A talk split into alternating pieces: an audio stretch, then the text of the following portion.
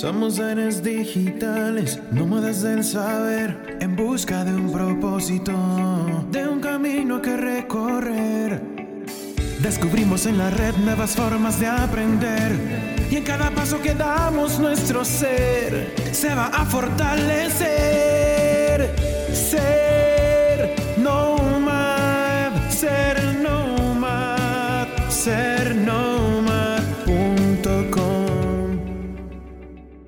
Hola amigos, soy Bandu y estoy emocionado de darles la bienvenida a otro episodio de Descubriendo los Nomads.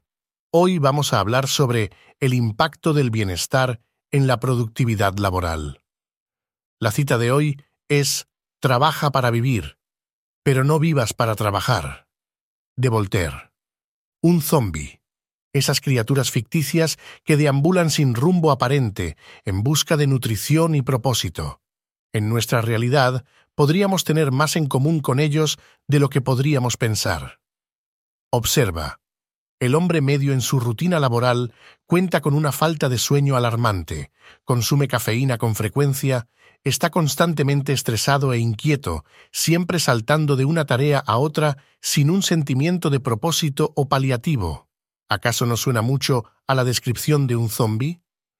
Nuestra vida moderna a menudo nos consume en tareas rutinarias que dejan poco espacio para la reflexión o para que demos importancia a nuestras emociones. El tiempo para autoevaluarnos parece ser considerado un lujo. Optamos por la presión diaria, olvidándonos del autoanálisis. Todo esto lleva a una falta de bienestar en nuestra vida. Pero, ¿qué es realmente el bienestar? En palabras simples, es un estado mental. Aunque no es salud, sí promueve una vida saludable. El bienestar es la autoconciencia de las elecciones que nos conducen a un estilo de vida saludable y el deseo de mantener esos comportamientos. El bienestar va más allá de la mera salud física. Abarca aspectos emocionales, espirituales, sociales y hasta financieros que impactan directamente en nuestro estado de ánimo. Todos debemos encontrar nuestro propio camino para alcanzar el bienestar. Para algunos, escribir un diario o expresarse con amigos puede ser terapéutico. Para otros, correr o cocinar puede ser su forma de relajarse. Y, aunque es una experiencia altamente personal, no podemos olvidar que nuestro bienestar también está condicionado por el entorno social en el que nos desenvolvemos.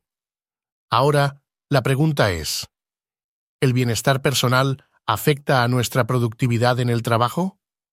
Para muchos de nosotros, la carrera profesional es el centro de nuestras vidas, pero cuando nos perdemos en el trabajo, ¿somos realmente más productivos? ¿O esto afecta negativamente a nuestra productividad? En un estudio realizado por Healthways y Gallup en Estados Unidos, se descubrió que aquellos individuos con un estilo de vida saludable eran más competentes y eficientes en su trabajo que aquellos que tomaban decisiones menos saludables para sí mismos. Sin embargo, en otro estudio de iThrive se concluyó que aunque el bienestar personal puede hacernos sentir mejor con nosotros mismos, no necesariamente se traduce en una mayor productividad en el trabajo. A pesar de estos hechos, muchas empresas están incorporando programas de bienestar para sus empleados. Intervenciones sociales como los descansos para el café, las salidas en equipo o las celebraciones de cumpleaños pueden unir a los empleados y crear una cultura de trabajo más saludable y satisfactoria. En última instancia, el bienestar es una filosofía personal que todos debemos adoptar para mejorar nuestra calidad de vida. Así que no dejes que el zombi laboral te consuma y encuentra tu propio camino hacia el bienestar. Gracias por unirte a mí en este episodio sobre el impacto del bienestar en la productividad laboral. Verás que esto te ayudará en tu viaje de forma positiva para ser un nomad digital. Si te ha gustado este episodio y estás emocionado por lo que viene, asegúrate de suscribirte y dejar tus comentarios. Soy Bandu y puedes visitar la página web sergnomad.com para proponer temas y dejarnos sugerencias. También podrás descargar la plantilla del Cubitón para imprimir tú mismo. Hasta la próxima, Nomad.